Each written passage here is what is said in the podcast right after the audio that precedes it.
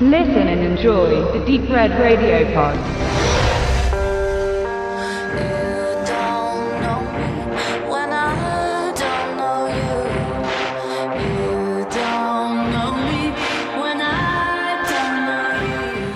Von 1997 bis 2010 lief im deutschen TV die Serie Hinter Gittern Der Frauenknast. In über 400 Folgen verankerte Kati Karenbauer ihre Rolle als taffe Oberlesbe Walter in der hiesigen Fernsehgeschichte. Dass die Serie so lang, so erfolgreich lief, ist sicher nicht unbedingt auf ihre hohe Authentizität oder gar Qualität zurückzuführen, sondern eher auf eine treffsicher austarierte Sogwirkung, wie es bei gut funktionierenden Soap-Operas nun mal der Fall sein sollte. Selbst sonstige Verweigerer solcher Formate, wozu auch meine Person zu zählen ist, erlagen dem in Anführungszeichen Charme der Geschehnisse temporär. Man kann sogar sagen, dass eine Infektion für Empfänglichkeit der Thematik gegenüber sich festsetzte, die mich bis heute begleitet und hin und wieder ausbricht. Doch alle Zuhörer des Pods können aufatmen, denn Befürchtungen dieser können jetzt tatsächlich von der RTL-Produktion handeln, möchte ich im Keim ersticken. Gibt es doch höherwertige Alternativen, um diesem Verlangen nachzugehen. Als die Mütter der Frauenknastformate kann man sicher die Serien Within These Walls, Großbritannien 1974 bis 78 und Prisoner Cellblock H, Australien 1979 bis 86 nennen, die das Genre mehr oder weniger begründeten. Letztgenannte gilt dabei noch als das Referenzprojekt schlechthin, welches bis heute eine große Fanschar um sich vereint und auch anderweitig nachwirkt. Schließlich gibt es der Tage zwei Serien, die nicht nur indirekt auf die Produktion aus Down Under Bezug nehmen, sondern glatt als Remake durchgehen könnten. Bei der holländischen Show Cellblock H spricht der Titel schon Bände und auch die australische Serie Wentworth nimmt bereits im Namen direkt Bezug zum Vorbild. Handelt es sich doch um die gleiche Straf- und Korrekturanstalt wie damals. Jetzt hier einen Vergleich der drei Shows zu betreiben, würde aber etwas den Rahmen sprengen, weshalb der Fokus nur bei Wentworth liegen soll, welche vor kurzem erstmals für den hiesigen Heimkinomarkt veröffentlicht wurde, zumindest was die erste Staffel angeht. Aber seid euch gewiss, weitere Folgen gibt es doch bereits fünf Seasons. Vom Format her haben sich die Macher für 10 Episoden von je ca. 45 Minuten entschieden, die einen alles überspannenden Handlungsfaden folgen, wie er heutzutage ja mittlerweile in fast allen Serien gang und gäbe ist.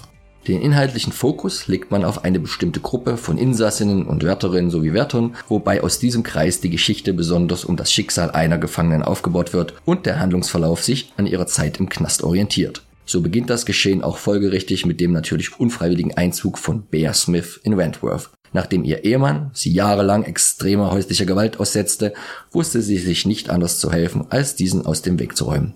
Der ihr vorgeworfene Mord ging final letztendlich aber nicht über die Bühne, weshalb es beim Versuch blieb, der aber ja bekanntermaßen auch strafbar ist. In Untersuchungshaft vorläufig weggesperrt ist sie gezwungen, aus der Ferne zu erleben, wie ihr prügelnder Ehemann allein mit der gemeinsamen Teenager-Tochter den Alltag bestreitet, während sie in eine ganz fremde Welt eintaucht.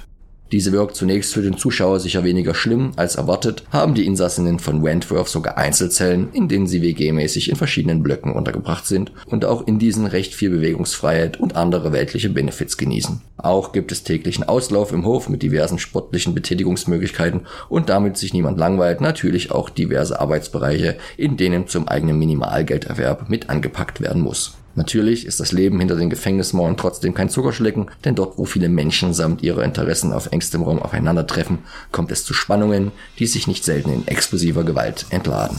Dabei sollte man im Hinterkopf behalten, dass die meisten der Damen auch nicht wegen irgendwelcher Kavaliersdelikte, sondern eher aufgrund von Schwerstverbrechen eingefahren sind. Bea betritt also eine Welt, in der Territorien klar abgesteckt und Hierarchien schwer umkämpft sind. Allein ist man nichts und man tut gut daran, sich einer Gruppe anzuschließen. Zusammenarbeit und Kooperation mit dem Wachpersonal oder der Gefängnisleitung hingegen wird mehr als kritisch gesehen und wirkt meist in diesen Gefilden als nicht sehr gesundheitsfördernd, wie Bea schnell klargemacht bekommt. Aktuell das Sagen hat die junge und taffe Frankie, welche dieses Privileg aber nur genießt, da ihre Vorgängerin und ewige Rivalin, die ältere und verschlagene Jax, für längere Zeit in Isolationshaft verbannt wurde. Natürlich kommt diese bald wieder zurück und Bea wird merken, wie es ist, sich mitten in einer Art Bandenkrieg unter Damen zu befinden.